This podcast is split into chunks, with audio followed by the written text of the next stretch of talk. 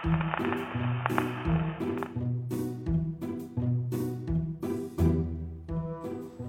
们好像从来没有聊过，嗯，泰国的片子吧？今天聊一个泰国电影《天才枪手》。嗯，这个片子呢，故事我用一句话就可以概括，就是学霸通过帮助同学作弊赚钱的故事，就这么个事儿。我认为这就是个商业片儿，我不知道二位同意不同意啊？一个纯纯的商业片儿，而且从电影的表达来说，我说它是商业片里边的平平之作。所以很一般。那么我们为什么还要拿出来聊它？其实这个电影说了一个有意思的事儿，而且也是每个人只要你做过学生，你都一定会经历过的，就是作弊。只不过呢，他这个作弊是一个把作弊玩大了。他不但作弊，而且成为一个赚钱，而且通过一个系统化的组织和手段来实现这件事儿。我们呢，实际是想借着这个电影聊一聊。学生时代，我们所经历过的那些个老师、那些个同学，以及与考试和作弊有关的往事。嗯，我们实际上是这样聊吧。首先，咱毕竟还是带着这个电影，电影里边呢会涉及到几个方面的内容，也可以跟我们的现实生活来结合起来。然后还有一些呢，可能跟电影的关系不是很大，但是也是我们经历过或者有所体会的。嗯，把它作为一种电影的外延。电影里边的，他首先提到了，就是上课的老师，他自己也会开补习班儿。这个在我们的生活当中呢，以前这种情况是很常见的。但是这件事是在几年前，应该已经就是被叫停了。但是尽管被叫不叫停，这种情况，一个是以前我们经历过，二一个它会以各种变形的形式来发生。就是这种情况。我不知道你们二位以前有没有体会，或者在自己的孩子身上有没有这种体会，就是老师上课可能会不全讲，或者说是呢，他通过他自己开的补习班儿，给你一些个私货，对你的考试会有所帮助，吸引你去上，甚至说是其实是逼着你去上，你不上就会不如别人，这种事儿你们遇上过吗？其实现在还有，只不过他没有那么那么张扬了。就是你同班的，啊，我比如教数学啊，你，然后他传了几个老师，就同学校的，或者其他学校的，各个专业的数语外都凑一块儿给你教。但我你说他如果课上我给收着点儿不给你讲，我觉得。你要你要说他我当补习班我给你讲点儿那个那啥的，提高的难的，我觉得也不会，也不会。那其实。能不能我理解？因为那个，呃，二位情况比较符合聊这个，就是我能不能理解？就是现在的这个学生普遍上课的大课，就是正常上课的吸收率很低，然后去小班吸收率才会上去。现在小，尤其小学啊，他不考试了，他他在课上教的他不会特别深，你知道嗯。然后你要想学或者想深深深学点儿呢，你就得去外边儿，去外边儿上那些个补习班儿。然后呢，有可能你要学习好点儿的，你还不是学同级的，比如说你啊五年级你要学六年级的，六年级学初中的，是这样。这里边儿有一个因果关系啊，咱要看一下。老杨提的这个上课的吸收率的问题。是因为你觉得你有补习班可以弥补你上课的这种吸收率的不足，所以你在上课不好，还是因为你提前你提前学完之后你上课，所以你觉得我都会了，我没有必要再听了，我才不好好学。这个因果关系。等一会儿啊，您说的不是因果的关系，其实是先有鸡和先有蛋啊。对，我告诉你，在我小时候，我知道的，我一会儿给您说说啊。在我知道的，我后来也学习我们班的学霸是，当有时间的时候。呃，暑假和寒假看下一学期的书，借来那些书。那会儿呢，那教材不好买，那哈密道那个天津市那教材书店，就是四面钟那个教材书店，有时候买那个下一期的教材人不卖给你。以前啊，最就是咱现在是随便买了，然后就找那个大哥哥大姐姐借，有时候还借不全各科的。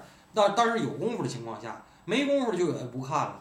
但实际上呢，现在据我所知，很多补习班。在给你专门补习的同时，是真的。如果你系统的跟着上这些补习班的时候，就是一年级的时候上二年级的课，二年级的时候上三年级的课，然后你呢就赢在起跑线上，因为你比别人先跑了，先跑了几十米。所谓的赢在起跑线上，其实还是作弊，对，是先跑几十米出去，然后人家再追你，就是谁不上主圈儿。然后我的兄弟现在他的闺女是一直跟着学而思上，然后还在外头补别的，然后学习很好。但是我兄弟说了，就是那个因为咱们另一位嘉宾就是干这个的啊，我就不能不能那个什么，就是我哥们说了，就是现在的家长，尤其学习好的孩子家长，基本上啊都是军备竞赛。什么军备竞赛？只要钱一直顶着，这孩子还是那块料，而且这孩子不是厌学的什么的啊，他就不会掉队。你这半学期想省钱，光这门没补，这门就给你来个样看看，就是一个烧钱的学备竞赛，不是军备竞赛，是学备竞赛。这是我哥们儿，我哥们儿跟我说的。你说这个学备竞赛，包括赢在起跑线，它的结果，反正至少在我的观察来看，不会太好，因为你能够提前学一年级、二年级、三年级，你能一辈子提前学吗？其实你是做不到的嗯。然后就我实践观察的结果，一二年级凡是先学的，一定都是班里成绩最好的。然后从三年级开始会非常明显，你就不再是班里的第一、第二了。其实没必要从那么低年级开始。就是你，就是你发现你先学那些东西，它的能量是有限的。当你到高年级之后，你先学点东西，远远的不够用，你就开始往下掉。到后来，就是如果你再不学，或者你学的东西越来越不够用，你就掉的越来越厉害您。说不是掉的越来越厉害，您说这掉的越来越厉害，我只同意一部分。你知道为嘛吗？还有一个根源，还有一个根源。第一，有一个事实是，从中国教育高等教育扩招以后，中国的大学越来越好考了。这越来越好考，一个是扩招，一个是生育率降低，这是两方面的加成，您明白吗？而不是像原来就是，呃，招生率又低，然后人口基数又大，有生育福利嘛，那会儿有这个人口福人口红利嘛。现在是生育率又低又扩招了，懂吗？就是供需市场已经完全掉个儿了，这是第一点。第二点是中国的大学太好毕业了，而我知道的西方世界的越到大学其实越难，而且越到高年级越难。咱们到大三大四还上课吗？我请问你，能明白吗？你大学的课，我想请问你，你大学的课如果真的是越来越难的话，中国的大学越来越难的话，我请问你，你高中哪个人高三的人能看大一的书，你能看得下去，或者你能跟得下来？你跟不下来。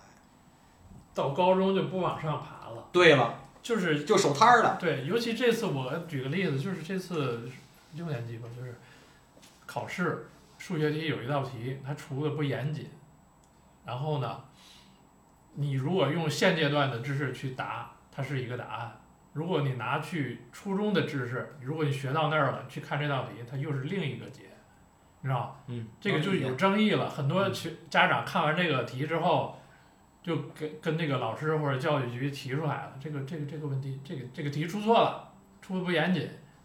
但是现在也不不计入那考试考试成绩了嘛，啊就是就就有这么个事儿，所以就这个事儿提出来，就是只有在五年级以上或者六年级开始，这就是你提前学这件事儿，它嗯才有意义。对，你低年级学没有任何意义，尤其到初呃初中，初中你再往提前学呢，也有意义，就是你能提前学到那些东西的，因为你最后的目标是到高三那一那一那一阶段就卡住了，你越往前学，你对你那个前面的东西积累越有越有越有作用。对。因为关于这个提前学呀，我是到了上了初中以后，那个真是学校安排老师给我们提前讲，因为他是学校是希望你们去参加这个比赛，就奥数啊或者什么的，主要是在数学上面，就是真的是提前学，可能会提前学一个学期，这样的话他是为了打比赛。除了以这个目的以外的，真的是不会有，所以我是觉得，包括从家长的角度，嗯，你去花钱花时间提前学这个，对孩子未必是一个帮助，可能就是你这种。我觉得在中国的现行条件下，一定是个帮助。他如果能立竿见影看见成绩提高的话，所以它是饮鸩止渴的。存在即合理。我觉得只要存在，只要存在这个体制和这个玩法，我一定得照着玩法玩。你不照着玩法玩，你就是那个拍在沙滩上那个分母，你你愿意让自个儿孩子当分母吗？这事儿啊，这就是我觉得咱可以这样在哪儿截止这件事儿，就是说我的观点啊。我没有截止，咱们截止要不是发散的。我说不是，我说这件事儿就是关于这课外班儿这件事儿，其实它是在于，就是你是想发展孩子一个长期的自我的能力，那叫放屁！然后还是希望他短期内永远保持有一个分儿。其实是家长跟老老师都是在做这这东西不矛盾，他当然是矛盾的。这东西我。觉得你还是这个想法太太太太窄了，我觉得机械，我觉得机械。对，我觉得这个东西没问题在哪儿呢？就是，呃，它思路是不一样的。你现阶段学的，它思路就给你限定到这儿，嗯你学的那个思路，去高了学的这个路是宽的，嗯对吧嗯？你走的跑的道比人要顺，嗯，我见过很多好老师，我也见过不少坏老师，我相信您也一样。但是呢，我见过给我讲超前内容的老师，但是特别会讲。我在他超前的内容里没有获什么益，我在超前的内容里获得了一些他学的方法，就是那个钓鱼的法儿。对啊、这个是很重要的。听我说，嗯，我还见过很次的老师，照本宣科的讲很多超前的内容。我告诉你，那些内容对考试绝对有用，但是我一点儿没获益。所以我想跟您说的事儿是，如果有应试教育这件事儿，这个补习班儿就有存在的必要，这钱花的就是有价值，没错儿。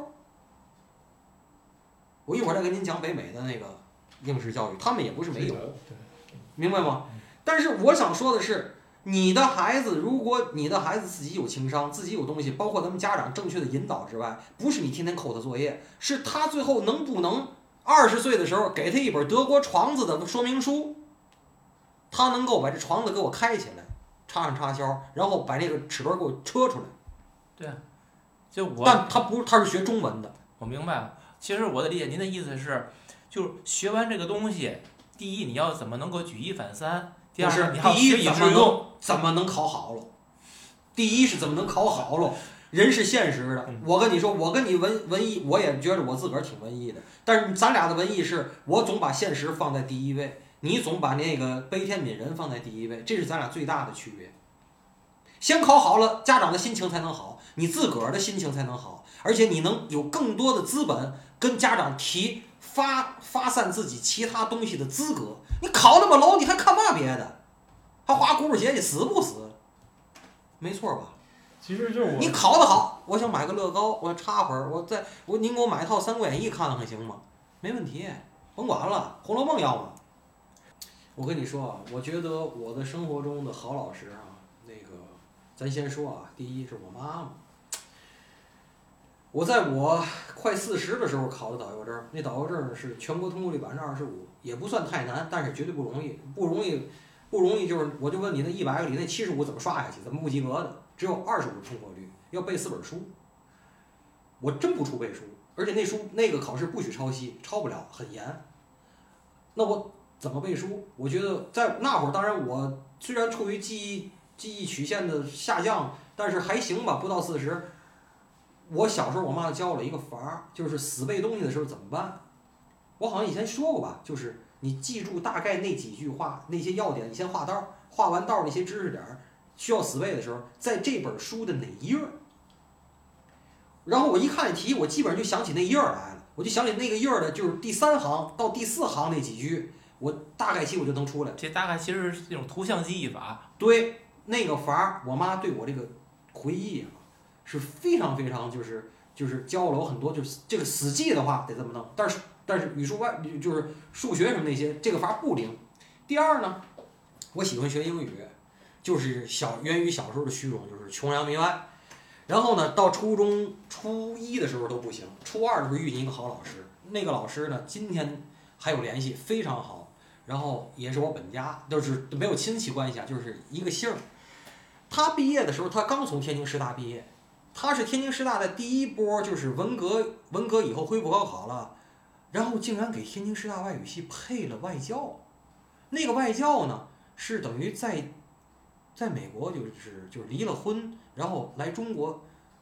跟你说，那会儿洋人上中国来，就跟咱现在上大凉山支教那感觉。就是他讲我来个神秘的东方，我来以前从来没来过中国，我来聊情商那种，然后跟这些学生也住一块儿，人家也不嫌这上下铺嘛的，然后就跟，所以我那个老师那个那个那个英文就非常，而且没跟你说，他来第一，他们家庭条件也很好，那会儿啊，我上初中初二那什么概念？我想想啊，我八八五年，八六年，八六年我遇上这个老师，就穿着一个胸口有 GAP 三个字母的绒衣，插兜的，我说这是就是帽衫，就是你现在穿的这种插兜的，中间是 GAP，我们哪见过呀？然后里头都是零食，他家里也挺有钱的。完了，那会儿真不认识这牌子，然后呢，张嘴就英文打招呼，光全英语授课，经常我们班上课后边全是和平教研室来的。那时候我上初中没考好，上片头嘛，九十中那教研室来学的。然后九十中有和平区第一个电话教室，他是戴耳机那种，完了拿什么电脑，完了那种还打屏幕上还投屏那种，就是投那个幕布那种，全是做大课。那老师，明星老师，我就是他的明星学生几个，有男有女几个学生，我操，那学英语那简直是，就接着安娜说，完了这一个词儿有几个用法，这那个的，我不认呐，我不服啊，我这从小都让家里说我聪明，我说这有规律吗？这怎么背？老师这那个，我说这怎么弄？我们老师杨老师直接告诉我，这没规律，你就记句子，这句里就这样用，这句这样用。我打那以后服了，我认头了。你说有多少个做法吧？说有多少用法？我连这些句子都背下来。初三的时候，化学加了化学了，你记得化学有那配平吗？酸碱那配平就是等号这边跟等号那边你得对得上。我在外边遇见一个老师，那老师教我那个法儿啊，是老这边老师没教过我的。我后来就通过他，我整个化学学通了。我最后我那年中考的化学特别难，我还考九十七点五，你知道吗？记性真好。你知道吗？所以这个就是遇见好老师，然后你自己足够，你有那个劲儿就行。所以我跟您说，您千万不要抹杀成绩这件事儿。我跟你说，成绩是对你自己的一个肯定，而且就跟我说这个钱，你不要老说钱是万恶的。我告诉你，钱能给你自由，分儿在学生你的学生时代就是你的钱，你能跟家长去讨价还价。你具备跟家长博弈的资格，就因为你学习好。你学习不好，你没有跟家长博弈的资格，能明白吗？我又把这事儿说俗了。不是不俗，我首先我没否定分儿的价值，分儿其实是一种反应，它是一种结果。就是包括咱们上课上补习班儿，就是补习班儿你要学的是什么？我的是说，主习补习班的目的其实不是为了超前，它其实是在你学的这个知识点的基础上，它是一种加深和范围的扩展，就相当于。比如说，本来今天应该学十以内的加减法，明天学二十以内的，而不是说你今天把二十以内都学了，而是你今天学十以内加减法，跟十以内加减法有关的还有什么你可以扩展的，或者你去升不考。对，但是我觉得我相信这一点，这东西虽然不考，但是你把这东西理解深了、理解透了，它对你将来去理解二十以内的加减法以及类似的问题，包括遇上同样的题的时候，你会比别人理解的深刻。你总会将来在某一个知识点上，你会比别人做得更快更准，这是一定会的。所以我我所以我反对的是补习班的超前，而不是反对补习班它能够去帮助你深入思考一个问题，以及将这个问题的辐射范围扩大。我从来都不反对这个，而且我相信，当你做了这件事儿以后。他一定对你的成绩是提高有帮助的。我认为跟您不一样的是，这个是我确实对关于这件事儿分析特别大。我告诉你，就是我认为一切以超前学习提高你成绩，而且最后真的超，而且最后真的提高你的成绩的补习班，我都给他点赞，我都给他点赞。只有那样才能让我学习好，学习好我才能跟你傻逼爹妈博弈。我要再买个乐高，我要多看两套书。你给我买去，或者你给我多爸给我来多来一百块钱，没毛病，我才更有好好学习的动力。你想过这事儿吗？是先有鸡还是先有蛋？还是刚才我说这个事儿？行，咱们可以进入下一个话题吗？对，进入下一个话题了。对，我就下一个话题是说，因为刚才咱咱们都已经把这个问题我一直是唯结果论的。这个东西没结果。对对对，我是我是唯结果论的，你呢太重过程，你知道吗？下一个咱们就是说，这个电影其实叫《枪手》嘛就，说这个电影，哎，这咱围绕这个电影啊考试作是弊来的，我提的，我提的。嗯然后呢，我就想说，就是，呃，首先特好看，而且在咱中国呢，票房特别好，票房很好，所以我也是没进影院，最后等出了资源看的。看完我就说，我说咱选个这个，一个是我想骂老师，一个是呢给听友说说这个确实好好看这个电影。除了它那个结尾强行拔高之外，我我给他设计这结尾，然后你真觉得这片儿好看是吧？它节奏快呀，紧张好玩，省脑子呀，省脑子呀。我我我真心觉得这片儿倍儿没劲，让我看的。因为你知道什么吗？今年这一年疫情啊，被我改变了很多。我就像台湾特没劲的都市言情电影儿，泰国电影儿我都看了，因为那些地儿我都实地去过，而且不去去过不止一次。我看那街景我都高兴，你不能懂我那个感情。你知道这电影我说了，真对不起二位是吗？我这电影我怎么看的？我一直摁着快进看完的。嗯，无所谓，无所谓。你要认真看的，你不知道你爱不爱看动作片儿啊？嗯谍影重重》系列，那个挺好，那我看这个就是考试版的《谍影重重》。那个我是啊我看打架呀，这个问他这个推进，我大概一他一眼能知道什么意思，我就想赶紧快进吧所以。推荐咱们听友还都是看一下，情绪段了，挺好，挺好，挺好，挺好。这个前两天呢，还有一个为什么我想说呢？就是前两天是湖北吧，就是先是摄像头照这个教室，你在几分几分几秒你是干嘛干嘛了，几分几分几秒，然后通报批评那个学生。转天一上网曝光以后反转了嘛，又道歉又这那个的。但是学校还不不服气，学校说这个学生那意思就是违反纪律，是板上钉钉的事实。我想说的是，在今天咱们中国这个摄像头的滥用，给这些天才枪手们，基本上我觉得把路都堵死了。嗯。把路都堵死了。还有一个摄像头的滥用，可是反过来又通过又又有一个什么呢？是怕学校怕有什么责任，我说不清。比如说在学校里是什么是老师欺负他，是吧？校长就是，呃，然后家长来了不依不饶来打官司什么的，这个是也有的。这个就是我老说一个巴掌是拍不响，这个都有。但是摄像头的滥用这件事儿，给今天的作弊堵了很多门。像以前，咱把那书顶在那书箱下头来回搓，然后橡皮上写答案，那个笔拿布拿，我记得那笔拿那个纸缠完了都写上，那太低级了，low 啊！太 low 了，跟这个比是吧？非常 low。在斜大腿上，你是斜哪儿可是后。来呢，我跟你说，我也遇上过老师，也遇上过当老师的朋友，我就问过他，我说你们这个抓作弊怎么抓？人就告诉我两条，我记一辈子。第一，我想抓一定抓着；第二，你们别以为你们尼玛往后坐，越往后坐，我看得越清楚，因为我这一站起来，我视线先看后头，我看前头，我反倒要低头看。这符合灯下黑理论吧？对对你坐前头没事儿，其实。嗯，他只要不想抓你，你就坐前头抄，一点毛病没有。你越坐后，你我缩到角上，哎呀，看的就是你，那眼睛就没看就没看卷子。真的，你想起以前那个是是很好玩儿，都不是说，这这很可笑，这是这是一个猫捉老鼠的游戏，很可笑。就就看猫想不想抓你的。真的 真的真的。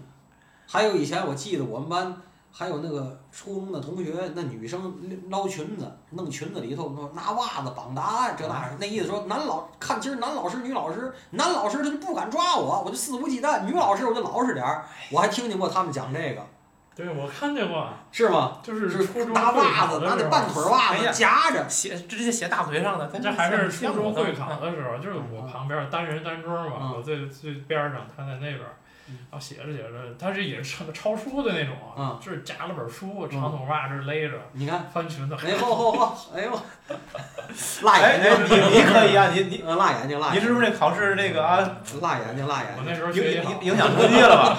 辣眼睛。嗯嗯。然后呢，咱们中国还有一个我想吐槽的设置啊，这个中国学校，呃，大学不算啊，这个小学到初中、高中有两个部门儿是非常神秘的部门儿，一个部门儿叫政教处，一个部门儿叫教务处。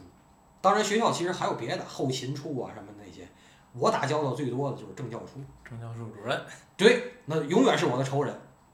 结果呢，我也小学的时候也是天真无邪，傻，总被老师弄提了起来，轻则罚站，读味儿，那是我最轻的，要不然就是门口儿，你出去，你这个那个，那都是就是因为我上课手不背后啊，跟同学说话呀，反正就是我一直就是大错，就是不大犯。错不犯，小小错不断哎，小学三年级，因为学习不错，终于当了一道杆儿，当了小队长。后来呢，不都做操吗？每天十点不都出去两节课以后做操吗？我别人都站一溜儿，我永远得站外头，站那溜儿外头插着个手。那天校长讲话，一看四班的那小胖子是谁？一看好倒到我这儿了，完了。我说这孩子怎么？我这在上面看，别人都知道，就他在那线儿那一根线儿外头你。这叫堆出预案嘛？小直接小队长给我撸了，由此恼羞成怒，更加仇视，也不是仇视社会，就仇视他们。小学六年级呢，我这作文得了天津市，就是那个十篇最佳作文嘛。完了又上这《萌芽》杂志，又上这又上那个的。完了最后，我们教务处那贾主任找到我们家，说要把他搁那个门口那个书箱里头，就是那个报箱里边作为这个政绩。我那会儿都毕业了，我那会儿就知道他弄不了我了，我就特别明白，就是我小命攥没攥人手里，能分得出来，你弄不了我了，不行，玩儿去，我记得我说的是没骂街，玩儿去，不行，给那老师直接给气心脏病了。我今天想想跟老师，不知道还活着没有啊？就是诚挚的表示不好意思，但是我并没有悔意，这是第一。第二呢，我不是想怼你，我想怼政教处的。政教处没找我，我闹不明白呀。这教务处跟政教处干，这是是原来我以为是一码事儿，到初中越来越懂事儿了，哦，我知道，哦，这是俩码事儿。其实教务处更多是管老师，就是你的教学质量啊，比如同学投诉啊。政教处是管学生，这个那个能给你记过呀，开除啊，能给你这个的。我以前不懂啊。上初中呢，我是一直因为不是很理想，我就奋发图强。然后到高中呢，又开始。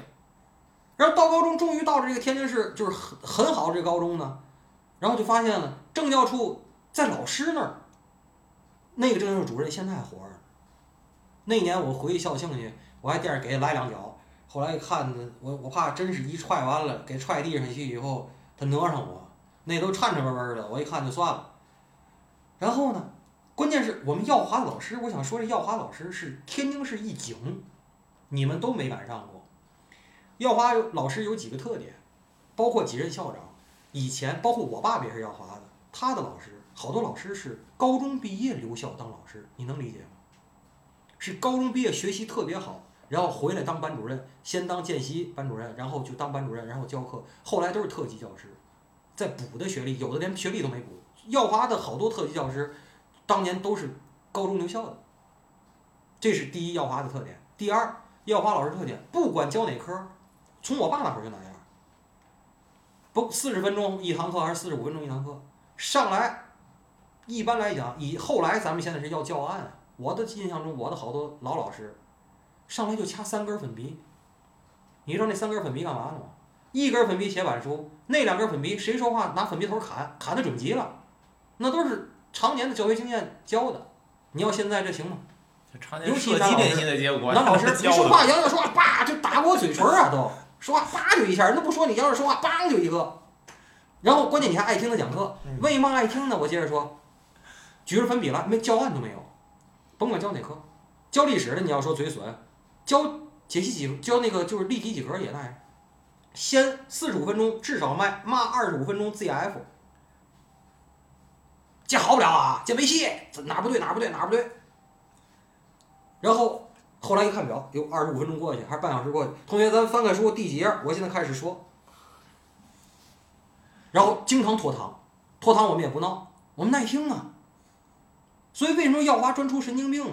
就是你受这些教育老师，然后，然后我爸爸老讲说你见过那谁谁谁？我说我我说我知道，颤颤巍巍校庆时候来过。说他当年就是我们最服的是，说这个公式，就带根粉笔来了。我说现在不也那样吗？带根粉笔，他从最开始那公式一直给你推推到今天我要讲这公式，没有教案，你也不用看书，你只要会最开始那个，一步一步一步，我给你推到最后这个。然后我们的那个地理老师，要按咱天津话说，要拿本世界地图或者推个地球仪上来，不有那种我见过那种推地球仪上来的老师，推着个车推地球仪上来，那就栽了。耀华的地理老师都是徒手能画一个世界地图，然后今天咱讲哪块儿，你知道那什么概念？他徒手画一地图你就服了，他就那是他降服你的一个手段，他的业务能力，你能知道吗？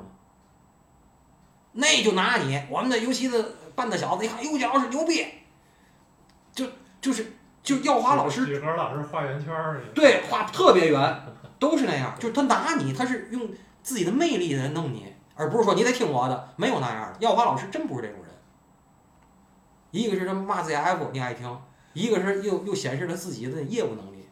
我他妈找到了很多跟你共通之处啊！原来你这个啊，打小受这教育，可能塑造你直直至今天。你没发现你也是这套路吗？不是，就是你，就你得有你你骂街之外的，你的这个这个硬怎么说？这你硬件上的东西，对吧？所以他就给我们造成了一些东西。最后我想说的，我一直说，就是我跟您说是，我认为应试教育没问题，我认为结果唯结果论对，但是唯结果论之外，你是否学到了钓鱼的方法很重要。但是如果你没学到钓鱼的方法，你只是学习好，最后你上了北大清华，现在工作也不错，我还给你点赞。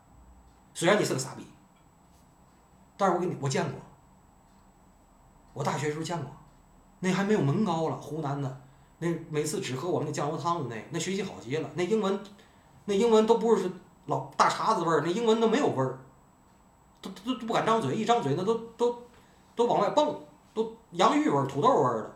嗯，据说那人在美国，湖南山沟出来的，那真是就削尖了脑袋不睡觉的念书，而且穷极了，怎么样啊？我是可能心底里会瞧不起他，我可能会有点那种那样那样那样那种就鄙视链，但是人家最后结果证明人家成了，或者说你用一个呃普世价值来证明人家是对的，就没毛病，你就应该给人点赞。啊是这就是我说的我辩证的地方，可能我辩证的地方跟别人辩证都不一样。我你点赞这个我也同意，要换我我也点赞，但是最后但是他在生活中我不会跟他聊天儿，他是个那个对同意，但是 boring 起码对。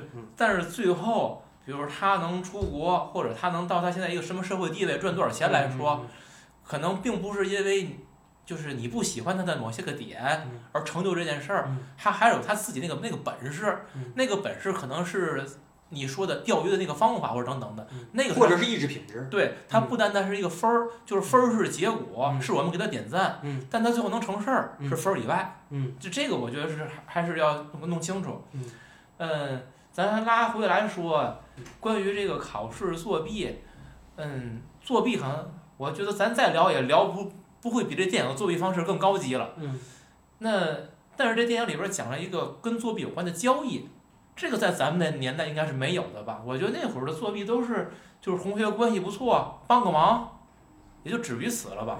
就是把这当成一个生意做的，好像是没有。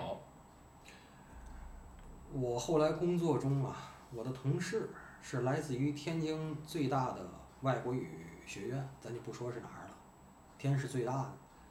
然后他跟我说了一个事儿，是因为就是我们平常写报告，那报告不英文的嘛，他问我好多单词，我说你是专八呀，因为他们这个本科毕业得是专业八级，啊，我才是个六级，我是公外六级，你是专业八级，那些单词儿你是 CET 六级，对呀专八不一样。对呀，人家 他那单词儿都问我嗯，关键我会。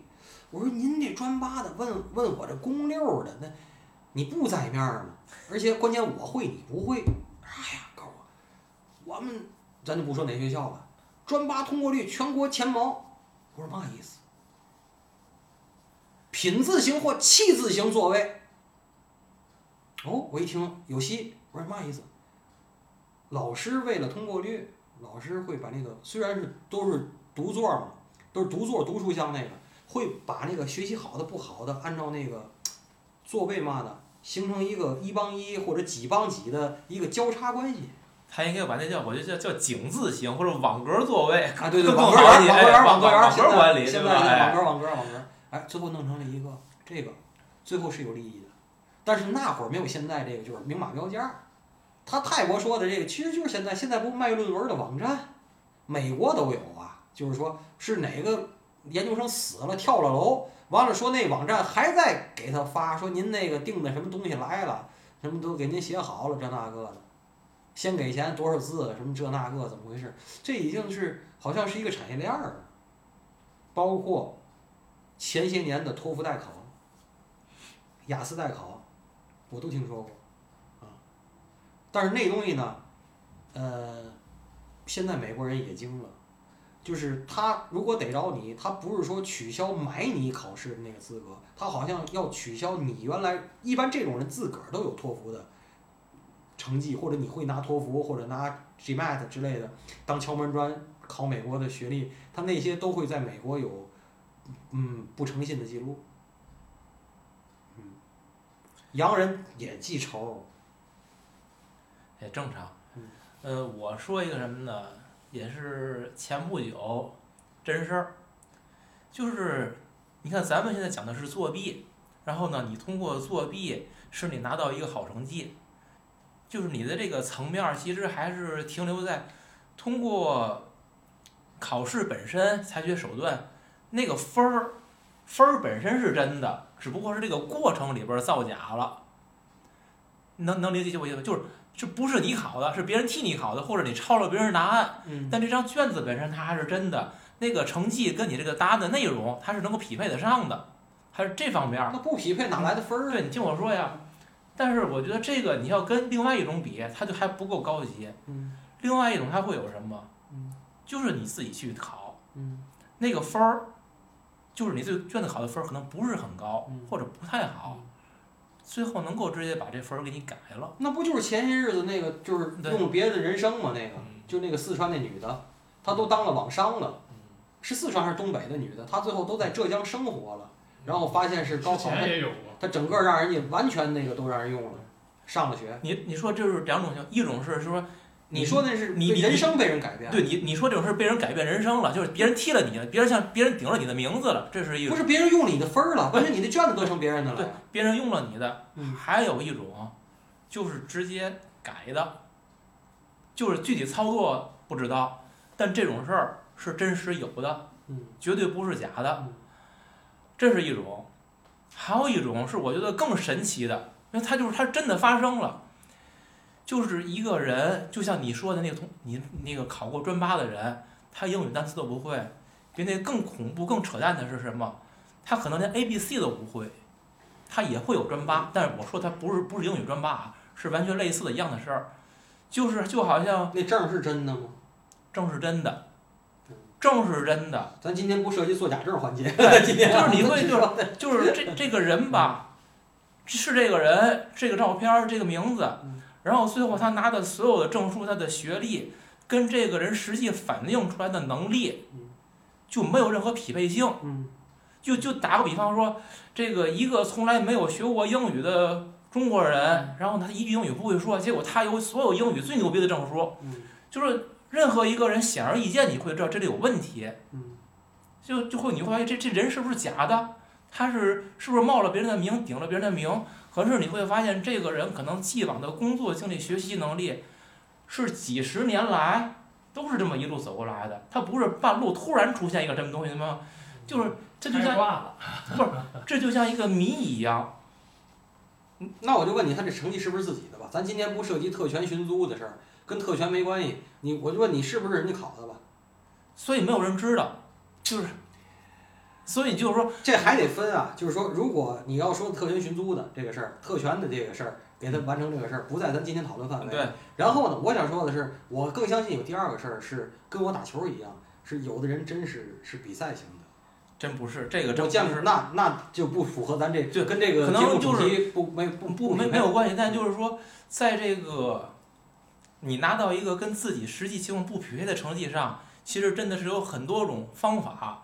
我到现在现在觉得是随着这个摄像头等等各种反作弊手段，就是作弊这条路，一个是比较低级了，而且我觉得也越来越难了，可能性越来越差。像咱们看这个片儿，可能我觉得正更多的是当做一个故事看个乐儿，嗯就跟看个这个叫什么片儿呢？一个一个情节紧张的那么一个电影，一个惊侦探片儿或者惊悚片儿一个那种感觉似的。再给咱们 讲个好玩儿的吧。呃，咱说完老师了，咱我想听过这个电影呢，再说一个事儿，就是为什么要抄，要作弊，就是什么样的抄袭是正义的，什么样的抄袭是非正义的，有没有正义的抄袭？从我个人讲，我告诉你有。说说，我大一呢，由于某个原因，然后呢，就这个就嗯，反正获得了某个学科就是免修。从大二开始呢，不上大课嘛，前面两节是这个免修，后面两节呢是某品德或某理论，哎，总是这俩课接一块儿，或者下午这俩课接一块儿。我一看这个呢，我就俩，就是这半天我都不去了。然后给同学点饭票，同学点点名说喊到，就完了。期末的时候呢，是开卷考试，因为它是副科，我就去考试去。老师一看我，同学你哪班的？我说我您班的，是吧？我怎么没见过你？我说我天天来呀，是大哥，我认识他呀，大胖脸。然后我说嗯，考考完开卷考试啊，随便抄啊。我哈一抄，抄完以后，一。一下分，我操，不及格。他怎么个不及格呢？他开卷考试是平时分啊，是占百分之四十，呃，期末分是百分之六十。但是你期末你永远得不了一百呀，明白吗？就别人呢，比如说是九十，然后加上平时分，这老师也对得起我。平时分是零，期末考试也不是九十几，就按我卷子那个，最后一乘以六就五十多。嗯。我急了，你知道吗？这寒假嘛，我急了。是那个，咱就别说哪楼了，四四十几，完了我去，我知道他们家呀。我一敲门，老师吓一跳。同学，嗯，一看我这岁数，我说您往那班，我说你这卷子怎么回事？